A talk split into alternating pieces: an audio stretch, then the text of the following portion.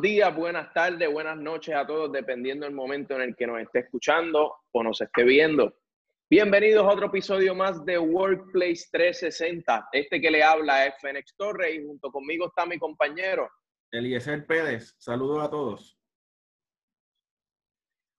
Hoy estaremos, Eliezer, hablando de un tema sumamente interesante que no importando si tú eres un empleado profesional, si estás desempleado o si nunca has trabajado en tu vida, es un tema de mucho interés y vamos a estar hablando de estatus y proyecciones del mercado laboral. Sabemos que esta pandemia está impactando mucho ese mercado.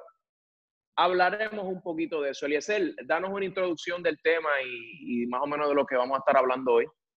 Mira, Fénix, yo creo que esta semana, ¿verdad? De, finaliza abril, comienza mayo. El tema en los medios de comunicación ha sido el desempleo, la, los detalles de, de, acceso a los beneficios por desempleo, eh, cómo las personas han tenido ciertas dificultades en acceder al sistema, en recibir sus beneficios. Así que eh, el tema, ¿verdad?, ha estado bien presente. Sin embargo, moviéndonos a, a unos datos más específicos, vemos cómo la cantidad de desempleados sigue aumentando en Puerto Rico por, por la situación de la, del confinamiento, ¿verdad? las órdenes administrativas, las medidas de prevención. Un dato importante, Fénix, y es que la, la firma Estudios Técnicos, ¿verdad? que es una firma muy eh, respetada en este país, hace una proyección de que en este próximo mes y segundo trimestre, la tasa del desempleo va a estar cerca del 37%, Fénix. Así que esos son números. Son un montón. Nunca antes visto, ¿verdad? O, o, si no, hacía mucho tiempo que no se veía unos números de esta índole. Y eso implica una, ¿verdad? una caída en cadena de, de la economía a la medida que las personas no tengan empleo, no, no tienen los recursos para adquirir bienes y servicios y entonces afectan toda la, la cadena de distribución. Eh, sin embargo, vemos como también esta semana, el, el jueves, la gobernadora ¿verdad? anunció la próxima orden ejecutiva. Sabemos que la que estaba vigente finaliza eh, este domingo, ¿verdad? Domingo 3 de mayo que, que, es hoy que estamos grabando hoy este estudio, el mismo. Comienza la próxima, el lunes 4 de mayo, y se añaden unos comercios o unos sectores económicos a, operar. Eh, a manera de ejemplo, las ferreterías tienen más, más días de operación, se añade la manufactura, el sector de, de construcción y, y otras cosas, algunos servicios profesionales de estas industrias. Eh, por lo que entonces vamos a ver esta semana, pues más personas que se, ¿verdad? se deben reincorporar a sus trabajos. Eh, el Departamento del Trabajo ha emitido una guía de salud y seguridad, así que hay unos retos, ¿verdad? Eh, sabemos que, que mucho patrón no está cumpliendo y es responsable. También sabemos que a veces hay algunos que, que no cumplen y en este sentido, ¿verdad? Estamos Ah, sí. buscando proteger vidas hay que ver cómo esto se da y cómo eso influye o no en los casos positivos. Sabemos que estamos cerca del pico, eh, por lo que hay que monitorear todo lo que está pasando. Va a ser una semana bastante interesante y compleja en esa fase 1 de la recuperación económica. Así que hay retos tanto para patronos y para empleados. Hay empleados que tienen miedo, que van a ser ¿verdad? activados a trabajar. Patrono tiene que garantizarle esas medidas pero en la medida que entren más personas a fuerza laboral, pues se reduce el impacto de esa tasa por desempleo que sabemos que va a ser bastante alta. Así que eso que estamos viviendo hoy en Puerto Rico, hay mucha Claro. preocupación, hay una limitación de recursos financieros en los bolsillos de los ciudadanos y a la misma vez una preocupación de que todavía no tenemos eh, pues, la situación de las pruebas. No, no, no tenemos un volumen de pruebas que nos dé un poco de certeza y confianza en poder activar la economía. Eh, expertos a nivel global han dicho que para activar la economía es importante el número de pruebas. Ahí todavía, pues, no es convincente lo que tenemos, pero vamos a ver cómo esa prueba en esta orden eh, ejecutiva, que es hasta el 25 de mayo, que qué resultados positivos da y qué áreas de mejoramiento, ¿verdad? El gobierno y el sector privado van a identificar en la marcha. Pero Fénix, yo creo que tenemos que ver, ¿verdad? Fuera del charco. Y en otros países también están viviendo lo mismo o hasta más complejo que nosotros. En el caso de Estados Unidos, Fénix, ¿tienes algunos datos que nos puedas compartir sobre la situación del desempleo? Que allá también hemos visto largas filas, algunos estados han tenido dificultades con los sistemas de información, nada distante de lo que hemos vivido acá. Pero ¿qué datos puedes compartir en cuanto al desempleo y el empleo en Estados Unidos? Mira, pues yo creo que con este dato que te voy a decir demuestra lo, ¿no? la situación en la que están. Es que básicamente uno de cada siete americanos, ¿verdad? Que están dentro de la fuerza laboral está desempleado ahora mismo. O sea, el desempleo se ha disparado de unos récords anteriores de un bajo desempleo, se ha disparado aproximadamente hasta un 14-15% de desempleo en Estados Unidos, cosa que por años y durante ¿verdad? esta administración se ha mantenido bajo.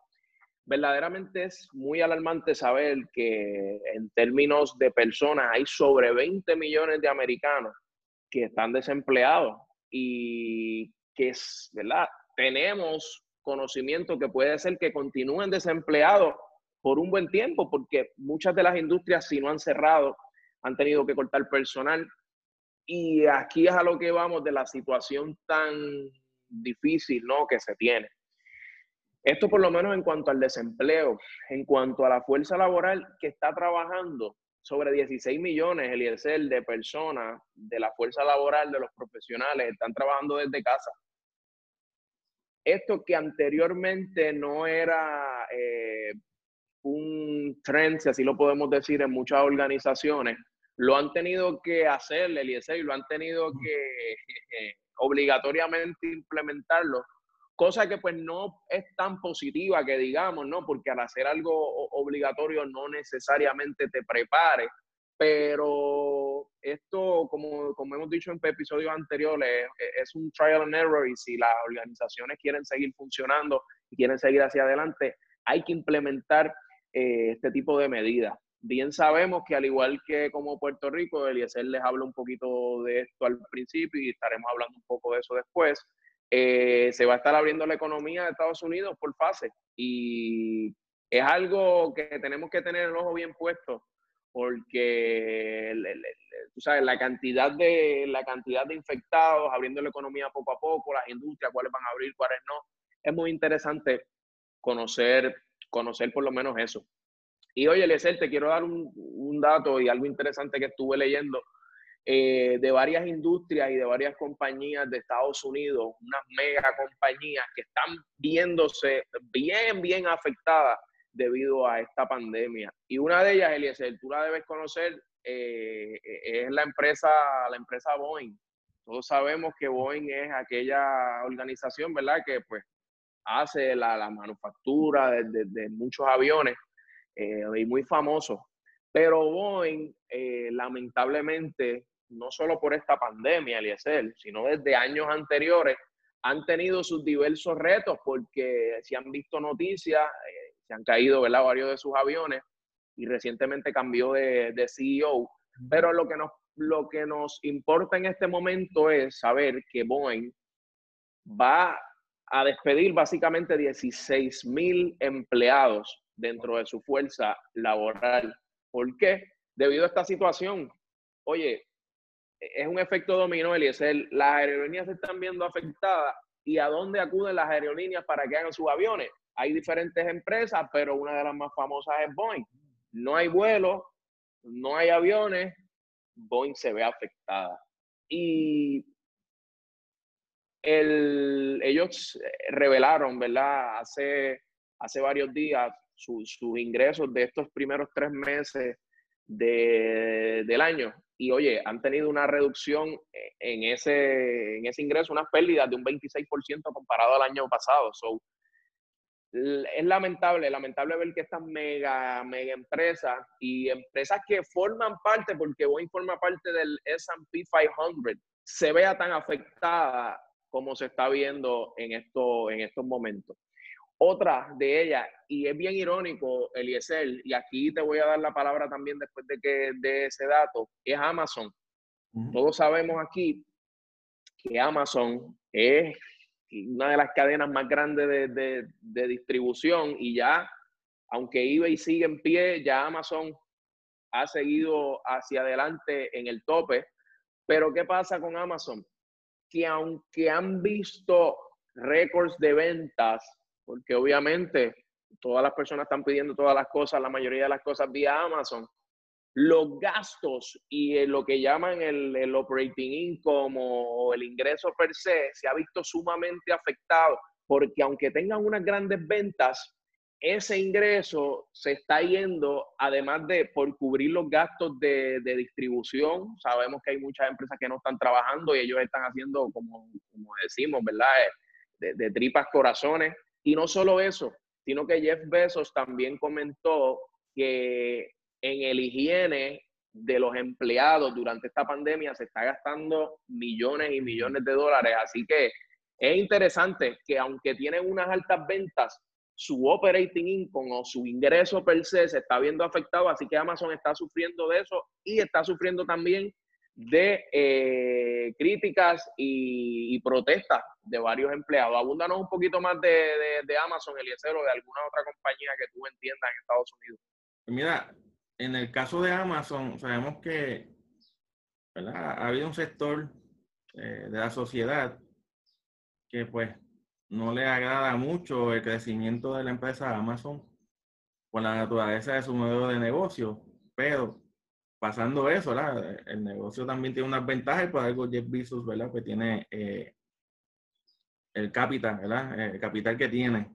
Sin embargo, en esta situación, Fenex Claro, que los, los costos han aumentado porque en muchas de sus localidades, por ejemplo en Nueva York, tuvieron que, aumentar dramáticamente el salario a los empleados para poder retenerlos. Y con todo eso había, personas que no estaban dispuestas a trabajar por los riesgos, por miedo. De igual manera, eh, han tenido muchas manifestaciones o eh, protestas tipo huelga en algunos de sus eh, almacenes. Así que eh, tener que lidiar con, con protestas, con el COVID-19, con que los paquetes salgan a tiempo, con que tienen una, una prioridad de poder entregar productos de primera necesidad, mascarillas, productos como sanitizer, este, guantes, todo este tipo de cosas pues entonces los envíos de otros productos han limitado, de libros, electrónicos, eh, ropa. Claro, obvio. Entonces, eso ha provocado de que en la suma y la resta, pues, pues los costos aumenten. Aquí quizás, el, ¿verdad? La precaución para uno como consumidor es que podemos vaticinar quizás un aumento en las membresías de Amazon o podemos ver un aumento en los costos por, por shipping. En el shipping. Ya hemos visto que el presidente Donald Trump pues le está exigiendo al correo postal que le aumente los, los fees a empresas como Amazon, ¿verdad? Eh, y eso es otro debate que podemos estar a favor o en contra, pero son cosas que se están dando. Eh, de igual manera, Amazon ha intentado tener una flota de entrega. Sabemos que cada unos pasos hacia eso, pero apenas este año tenía un programa más agresivo y se detiene, ¿verdad? Por todo el COVID. Así que Amazon aunque una compañía líder que está haciendo limonada del limón, y eso le aplica a muchas empresas que están operando, Fénix. El hecho de que estés operando no significa que solamente estás haciendo ingresos. Lo mismo pasa con los supermercados en Puerto Rico. Los supermercados están llenos, ¿verdad? A saco general, la gente pues lo está visitando más frecuente. Y uno puede pensar de que, mira, están haciendo buen dinero, pero también el costo de operación ha aumentado en algunas áreas porque ahora tienen que tener las compañías de, limpieza, de desinfección. Eso tiene un costo que antes no era parte de la operación. Muchas han tenido que contratar más personal. Y ahora será, y ahora, y ahora probablemente el será un costo fijo, no un costo eh, variable. Este mes sí, dos meses, no, no, ya eso va a estar, va a estar fijo. Semanal, semanal y, y algunos casos, ¿verdad? Cuando hay un contagio, pues en vez de semanal, inmediatamente por lo que ya a nivel de consumidor hay que ver qué impacto esto tiene eh, no ahora en mayo, hay que ver en junio, en julio. Hablamos en el último episodio que la, el petróleo, el precio de la gasolina está bajito, pues eso tampoco va a ser así de por vida. Así que cuando esas variables se, se junten, pues podemos experimentar un, aumento realmente en, muchas cosas. Y eso no tenemos el dato hoy, pero sí, ¿verdad? La, expectativa de que eso suceda. Fénix, hay otra industria que... Oye, Eliezer. Ajá. Dímelo. Sí, hablándote, hablándote de eso, te quería comentar para pasarte la, la, palabra a ti, eh, que los fast food también están viendo su, están viendo el efecto de esta pandemia, ¿no? En su, en su operación. Y se ve más en lo que son los drive-thru. Nosotros conocemos aquí en Puerto Rico y a nivel del mundo que muchos fast foods pues tienen su, su drive-thru. Y, viendo algunos datos, eh, identifiqué y vi que el drive-thru literalmente en estos tiempos obvio, es cuando más se está utilizando y se proyecta que el drive-thru sea el principal medio para que las personas vayan a hacer compra, ¿verdad? En, los fast food de ahora en adelante. O sea, ¿qué te quiere decir esto y qué pregunta nos hacemos nosotros? Muchos fast food, tales como quizás McDonald's, tienen unos salones bien grandes, ¿verdad? Y, y que muchas familias pueden entrar, pero ahora la gran pregunta va a ser, ¿seguiremos o seguirán ellos invirtiendo en ese tipo de infraestructura o invertirán y dirigirán todos sus esfuerzos a, enfocarse en lo que es el drive-thru de ahora en adelante? Eso es una gran pregunta, Eliezer. El tema del mundo te lo voy a agradecer. Sí, mira, eh, ¿cómo te explico? La realidad es que hay una necesidad de, de alimento, eh, pero hay unas cadenas, ¿verdad? Que tienen esa ventaja. ¿Y qué pasa? Pues la gente visita el servicazo, pero sabemos que la cadena entonces no necesita el 100% de su personal. Por lo que se tiene que reducir parte de su plantilla, eso es uno. Y, sin embargo, la otra parte es, no todas las cadenas pueden modificar su modelo de negocio a, solamente, ¿verdad? Un, un, servicio de delivery o de recoger o de servir auto. Vamos a pensar en Domino, ¿verdad? Domino tiene un modelo de negocio de que sus salones no son nada grandes, ¿verdad? Básicamente, pues caben pocas personas porque la, la, la realidad es que, su modelo es más basado o en ese servicazo o en que las personas vayan a, recoger o el servicio de delivery. Sin embargo, los que son cadenas de, ¿verdad? De, hamburgers o de pollo o comida mexicana, a nivel de fast food, pues tienen el modelo de que yo tengo el salón y tengo entonces el servicio de, de servicazo. Esto definitivamente va a plantear, y es lo que tú estás diciendo, a largo plazo, los próximos restaurantes que estas compañías puedan construir van a tener que considerar un modelo que quizás el salón no sea tan grande, que puedan diversificar o quizás considerar algunas variables de espacio, ¿verdad? De distanciamiento. Eh, es complicado, vamos, pero eh, probablemente no, no construyan lo mismo que están construyendo hasta antes del 15 de marzo. Quizás algunas van a considerar tener eh, un restaurante por cada cantidad de restaurantes que sea estrictamente para, para servir auto, ¿verdad? Y, claro, claro. Y quizás ahí vamos a ver unas variaciones en los modelos de negocio de los fast food. Así que eso es bien interesante porque pues hoy sí vemos que las personas en caso de fast food reaccionan bien al, al servicarro, pero lo que son los restaurantes, vamos a pensar los restaurantes locales, Fénix, de, comida criolla, eh, de comida un poco más especializada, ¿verdad? Eh, no es tan efectivo porque tienen un salón comedor para 50, para 100 personas y gran parte de sus ingresos, de sus ganancias, por decirlo así, está en que las personas se queden compartiendo por un tiempo, ¿verdad? Determinado.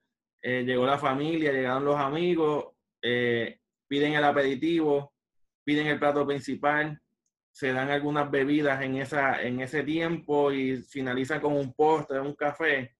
Y cuando tú miras a ver, quizás hay personas que están dos horas, hasta tres horas en un restaurante de esto, bajo este norma de distanciamiento social. Pues yo llego, pues te pido más que quizás el plato principal y me lo llevé y ya se, acabó la transacción.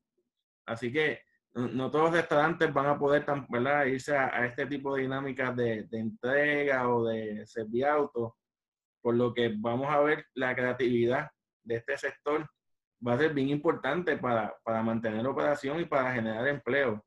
Hoy no tenemos todas las respuestas porque está el distanciamiento social.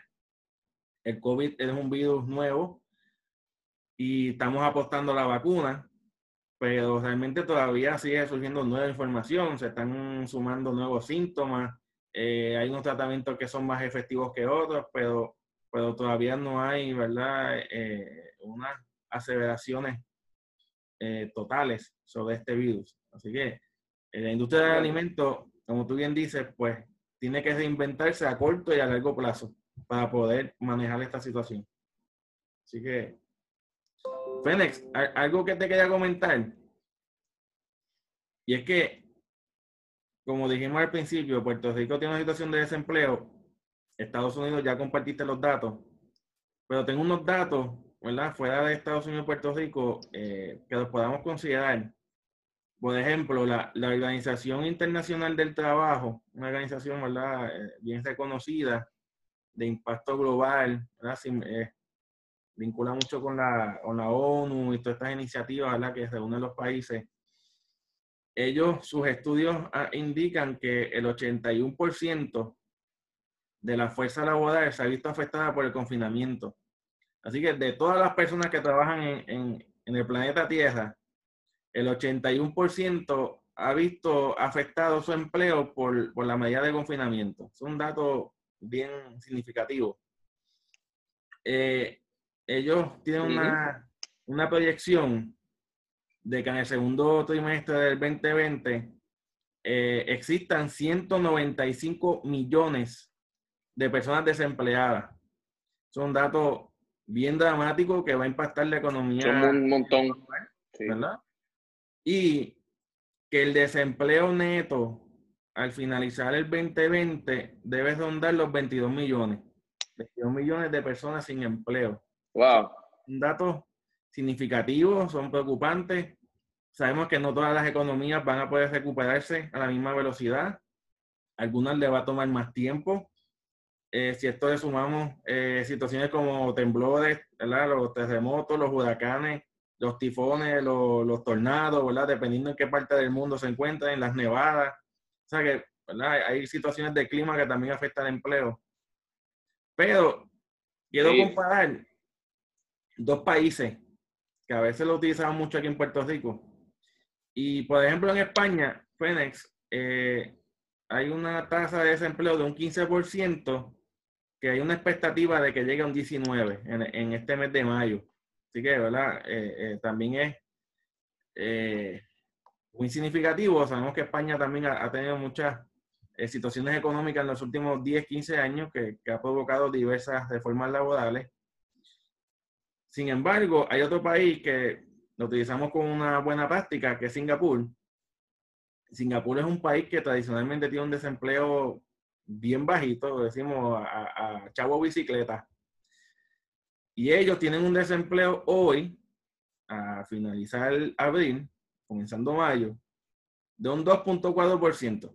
Y quizás para nosotros. eso es nada. Aquí eso es nada aquí sería motivo de celebración, eh, de primera plana, sí. Eh, mensajes eh, de, muchas misivas. Y ellos tenían un desempleo hace un mes de un 2.2 y ahora tienen un desempleo de un 2.4. Y para ellos ese punto 2 es preocupante. O sea, a ellos no les gusta ese, dos, ese punto 2. Ellos, en el caso de Singapur, tienen muchas empresas de alta tecnología y no todos los empleados son residentes de Singapur, son personas que vienen de otros países, de, las islas Malasia, de China, de Europa y probablemente también de, acá de América. Así que eh, el desempleo total, ¿verdad? Ronda ese 2.4. A ellos lo que les preocupa es el desempleo de los residentes de Singapur, de los que son ¿verdad? nativos, por decirlo así, que ronda el 3.5% Fénix, que volvemos para nosotros, eso es... Es nada. Como dice un buen amigo de nosotros, eso es bello.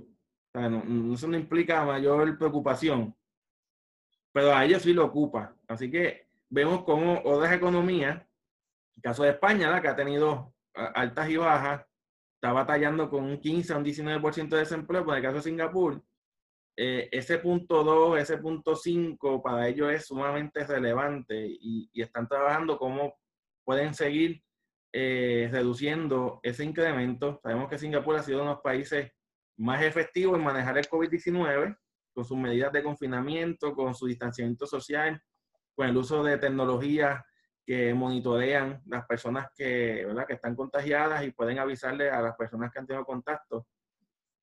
Pero para ellos sigue siendo importante mm, evitar que la tasa de desempleo aumente. Así que, Fénix, quería compartir esos datos por si tiene alguna reacción sobre ellos. No, yo te di la mía, yo te di la mía. Para mí es verdaderamente impactante. Pero aquí vemos algo aquí vemos el pensar del gobierno y de la economía de los diferentes lugares. Y muchas veces, eh, y esto es una realidad, aquí en Puerto Rico, si nos dicen que el desempleo está en un 2%, eso es, como dicen por ahí, cookies and cream. Pero para ellos, como ellos se han preocupado tanto eh, eh, históricamente, su, su tasa de desempleo es mínima, esto les alarma. Y verdaderamente estoy seguro que van a tomar e implementar las medidas para bajar esto. Porque si nosotros estuviéramos con ese desempleo, esto fuera normal, pero asimismo como ellos están alarmados por eso, nosotros, cuando digo nosotros, estoy hablando de Puerto Rico, estoy hablando de Estados Unidos, somos un Estado libre asociado, nos debemos preocupar por qué será el futuro, ¿verdad? De esto. Oye, Eliezer, pero ya hablamos de Estados Unidos, eh, hablamos del mundo, vamos a lo que nos compete, vamos a hablar un poquito de, Puerto Rico. Y quiero comenzar hablando un poquito del empleo y desempleo aquí, Eliezer. Háblanos un poquito de eso. Y ya tú diste una introducción de que se espera eh, un aproximado de un 37% de tasa de desempleo en mayo. Verdaderamente eso es una cifra muy alarmante. Y eso, básicamente, Eliezer, eso es casi de cada 10 personas, 4 personas desempleadas y es, y es alarmante. Háblanos un poquito de eso. Mira, Fénix, eh, proyecciones para el mercado laboral en Puerto Rico, ¿verdad? utilizando el dato de estudios técnicos, de que en el segundo trimestre del año tiende a ser, ¿verdad? Eh, abril, mayo, junio, la tasa por desempleo son de los 37%, un dato muy alto. A manera de, de comparar Fénix, sabemos que el nivel de, desempleo en Puerto Rico sobrepasa las 300.000 personas. Son los datos que más o menos ha, dicho el Departamento del Trabajo de la cantidad de solicitudes y de personas que pueden estar requiriendo eh, apoyo. Cuando surgió el, evento de huracán María, sí sabemos que muchos eh, puertorriqueños se movieron del país por razones obvias, pero el nivel de desempleo eh, al mes de noviembre, María sabemos que fue finalizando septiembre, para noviembre, que básicamente fue un mes y medio, era 30 mil personas desempleadas por el impacto de Huracán María, estrictamente por el impacto de Huracán María. Estamos hablando de un impacto de casi 10 veces por el COVID-19. Así que eh, debemos literalmente. Pensar, debemos pensar lo que nos tomó recuperarnos de Huracán María, que todavía nos quedan algunos puntos por, ¿verdad? Para atender el país ¿Cómo atendemos esto? Sabemos que a la medida que se active la economía, pues, ¿verdad? Se va bajando un poco esa tasa de, desempleo. Pero como dijimos ahorita, reconociendo de que no todas las empresas van a poder eh, llamar al 100% del personal que tenían al 15 de marzo. Dijimos, ejemplo, los restaurantes. Muchos restaurantes que no son cadenas de comida rápida, lamentablemente no van a poder llamar el 100% de su fuerza laboral. Eh, hay otros tipos de compañías que quizás eh, no puedan llamar el 100% de su fuerza laboral, probablemente necesiten otro tipo de empleado, ¿verdad? En otro tipo de puesto o, o destaque. Así que vamos a ver cómo ese empleo y desempleo se va a ver afectado por las transiciones o la reactivación del sector económico. Uno, dos, en qué estatus está la curva del COVID-19. Y tres, en qué estatus financiero están las compañías, los patronos en el país. Eh, sabemos que muchos han podido solicitar los préstamos, pero todavía quedan muchos en turno de espera y hay otros que quizás se ha hecho un poco difícil acceder a este tipo de ayuda por, diversas razones. Así que eh, un dato que yo te iba a plantear, Fénix, que lo hemos hablado, en la medida que el, desempleo es alto, la, historia en los últimos años, últimas décadas, vemos cómo ¿verdad? las personas buscan quizás dos vías que se queda fuera de su empleo, de un empleo, ¿verdad? Que quizás una empresa con un horario de trabajo, con unas funciones particulares, pues comienza a explorar el autoempleo, ¿verdad? El trabajar por su cuenta, ya sea por oficios o por áreas profesionales. Y también hay otro por ciento que entonces considera a estudiar. Voy a coger una certificación o voy a, a decidirme por terminar el bachillerato voy a hacer la maestría, voy a hacer el doctorado. Eso, la, la última crisis que tuvimos fuerte en, los, en el año 2008-2009, vimos, ¿verdad? Y previo a eso fue lo del 9-11, que cuando llegamos a niveles de desempleo incómodos, pues esa parte de la fuerza laboral que no consigue empleo, pues entonces busca alternativas. ¿Cómo yo me puedo autoemplear en lo que consigo un empleo, en lo que, ¿verdad? Quisiera trabajar Sí. Con lo que me pueda pagar, ¿verdad? mis compromisos mensuales. O no consigo empleo, pues déjame ir a la academia o, a tomar algún tipo de educación formal para ser más competitivo. Así que esa tendencia la vamos a estar evaluando. Pero yo, yo te tengo una pregunta, Fénix. Los comercios, muchos están añadiendo tecnología por necesidad o, por convencimiento, ¿verdad? Tiendas, añadiendo tiendas online o aplicaciones para servicios de entrega o de servicio. Estamos claros en eso. Pero el trabajo remoto, Fénix, ¿tú crees que sea una moda? Pues porque ahora la necesitamos. ¿O realmente se convierte en una tendencia 2020 en adelante en Puerto Rico. Sabemos que Estados Unidos ha sido una tendencia. Pues en el caso de Puerto Rico, ¿tú crees que va a ser una moda o va a ser una tendencia? Oye, qué, qué buena pregunta, mano. Eh, la respuesta a eso yo creo que depende. este, ¿Por qué razón? Porque, como tú bien dices, muchas organizaciones desde un principio, oye, y como el tema que hemos hablado desde nuestro primer episodio, muchas organizaciones desde un principio han tenido que implementar esto de trabajo remoto por obligación, no por puro chiste o por puro gusto. Eh, hay otras que sí eh, han venido invirtiendo en infraestructura y en tecnología desde, un, desde hace mucho tiempo y transicionarse al trabajo remoto es meramente algo más psicológico para los empleados que algo por necesidad tecnológica.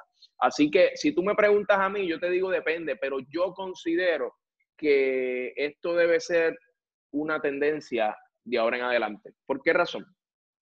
Sencillo, estamos ante el coronavirus, ante esta pandemia, no es la primera que ha pasado, ni es la última. Adicional a eso, aquí en Caribe, en Puerto Rico, estamos en un lugar donde próximamente estaremos en la, en la temporada de huracanes. Ayer, sábado, nos levantó un temblor bien chévere nuevamente a todo el mundo. Entonces, la gran pregunta es,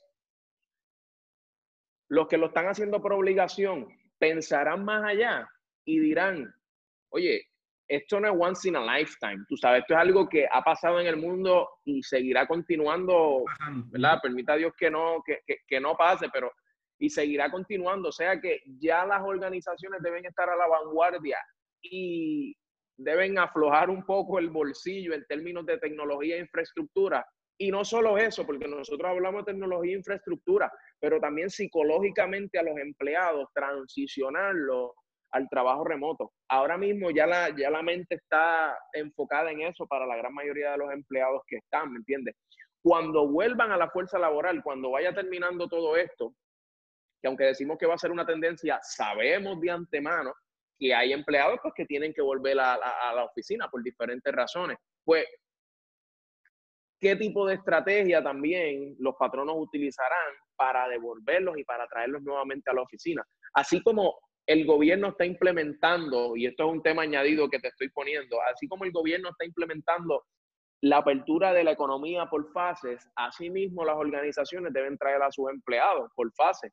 Porque yo me hago una pregunta y estaba pensando en eso ayer mismo y yo dije, uno quiere contener el COVID, uno quiere no contagiarse, pero si después de que quitan toda la cuarentena, no sé, los 100 empleados vuelven a la oficina y todo el mundo, no, eso es un foco de contagio, o sea que las organizaciones deben traerlo por fase y deben flexibilizar la jornada de trabajo y eso es algo que se ha venido hablando desde hace años, pero te lo digo, organización que me estás viendo, líder, etcétera, que hay que comenzar a estar a la vanguardia. Y el futuro del trabajo, como hemos dicho, es hoy.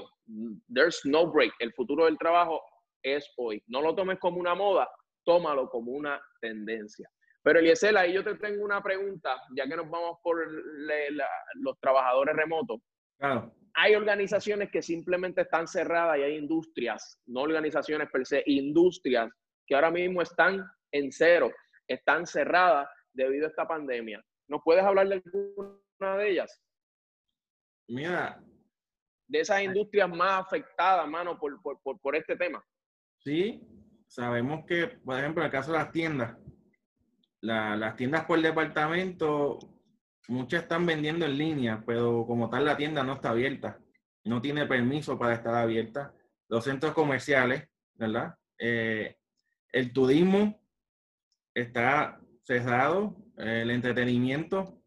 Y yo creo que sí. las dos industrias que más van a, tener una complicación en, reiniciar su actividad económica es el turismo y los entretenimientos. Los centros comerciales eh, va a ser bien complejo, pero en su momento, ¿verdad? Tendrán su, apertura.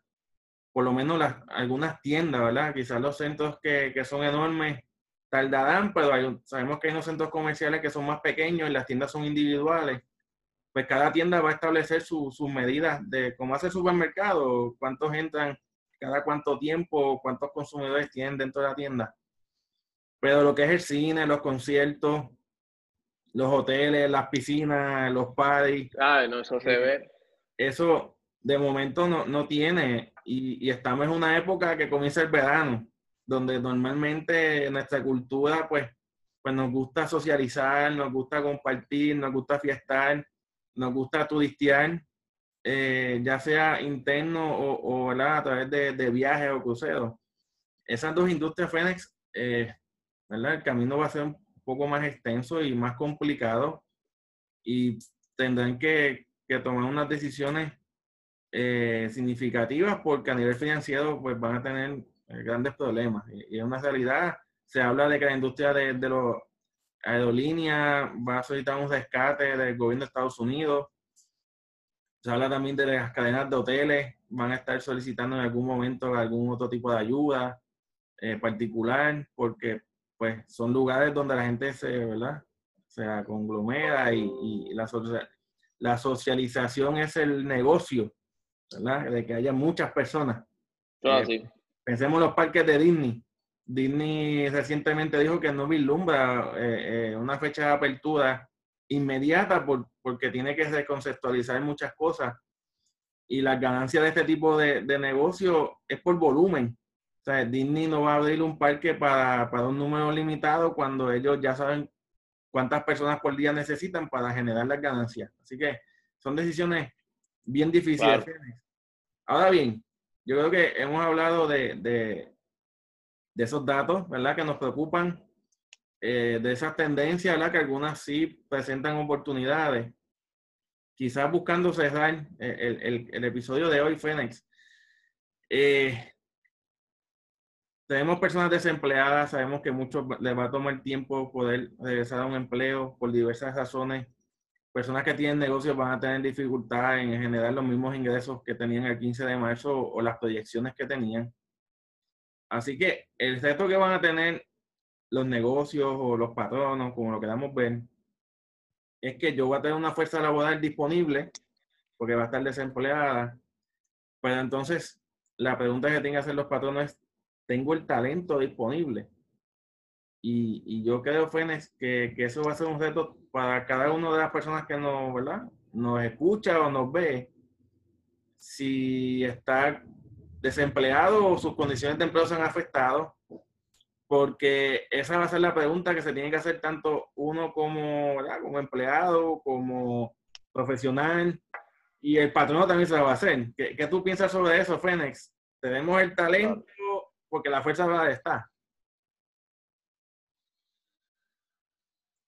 Mira, yo, yo considero que fuerza laboral no necesariamente signifique talento específico eh, para las diferentes industrias, ¿verdad? Porque cada persona desempleada pues, puede ser buena en, un, en, un, en algo específico, pero el hay que buscar, y esas personas que están desempleadas deben buscar aquellas industrias que verdaderamente durante este tiempo vayan a reclutar, porque un ejemplo, si tú fuiste un trabajador de, de X industria y en ningún momento y estás buscando un empleo y el empleo disponible es un call center, pero tú nunca has trabajado con, con, con un contestador de llamadas, no sabes qué tipo de tecnología está utilizando, pues tú puedes ser un desempleado y un candidato para esa posición, pero no tienes las competencias necesarias para, para aplicar a ella. Y lo que yo le quiero llevar a la gente, y yo sé que tú también, a través de, de, de este mensaje, y con esto estamos cerrando para beneficiarlos a todos, es que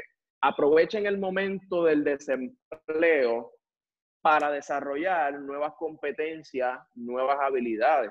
Si usted está mirando la internet, está mirando los diferentes lugares, las compañías que están reclutando hoy día o que se mantendrán reclutando, y usted dice, me hace falta desarrollar X habilidades, desarrollar X estrategia, yo creo que es el momento para que usted comience a hacerlo porque los dejo bien claro, fuerza laboral no necesariamente significa talento para algunas empresas.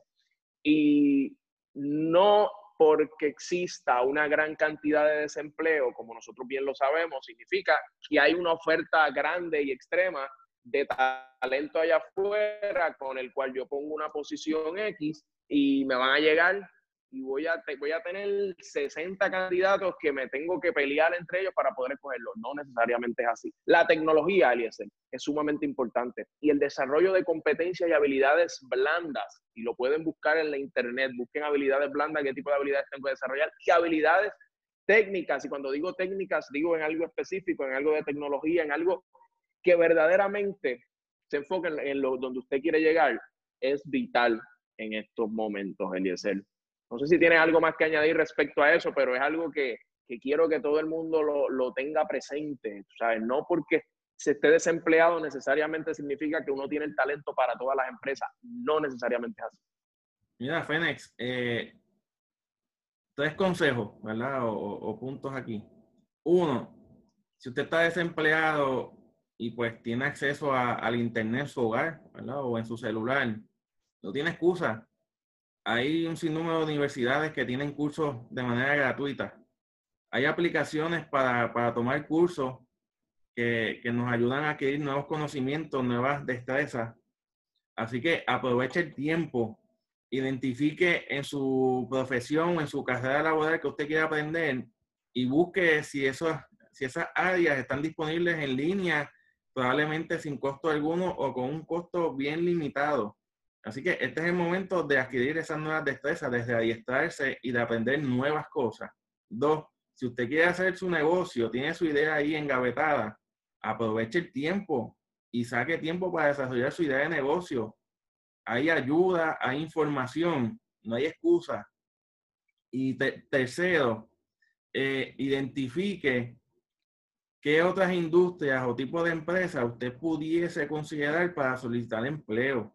Quizá usted trabaja en una industria hoy y el reto va a ser cómo yo me muevo de industria, porque lo sabemos, ¿verdad? Que, a veces eh, hay un cambio dramático, pero usted tiene que evaluar y decir, oye, ¿qué perfil profesional busca en esa industria que yo tengo y que yo pudiese añadir para aspirar a ser considerado en esa industria? Yo digo, Fenex, son tres cosas bien importantes que lo tienen que considerar. Educarse en esas, en esas como tú dices, eh, destrezas blandas, de soft skills. Eh, Dos, si tiene una idea de negocio o algún proyecto, desarrollelo, aproveche el tiempo. Y tercero, identifique las industrias que usted pudiese trabajar y si es totalmente distinta a que usted está hoy, ¿qué le hace falta? Eso es algo que usted puede hacer desde su hogar, en su celular, con una computadora, si tiene el acceso, ¿verdad? Así que si ese es el caso suyo, aproveche el tiempo, Fénix. Yo digo, eh, estamos en tiempos de desarrollar oportunidades. Estamos en nuestras casas, los que están trabajando remoto, eh, ¿verdad? Pues siguen trabajando y también pueden seguir desarrollando su, su iniciativa y el que está desempleado y tenga acceso a, Internet, aproveche, aproveche el tiempo.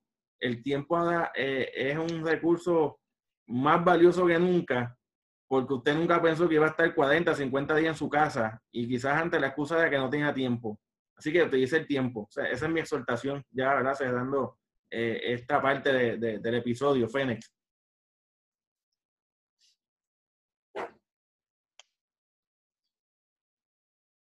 Yo creo que, yo creo, Eliezer, y a lo que tú añadiste, y cierro con, con este punto también, tener la actitud para reinventarte.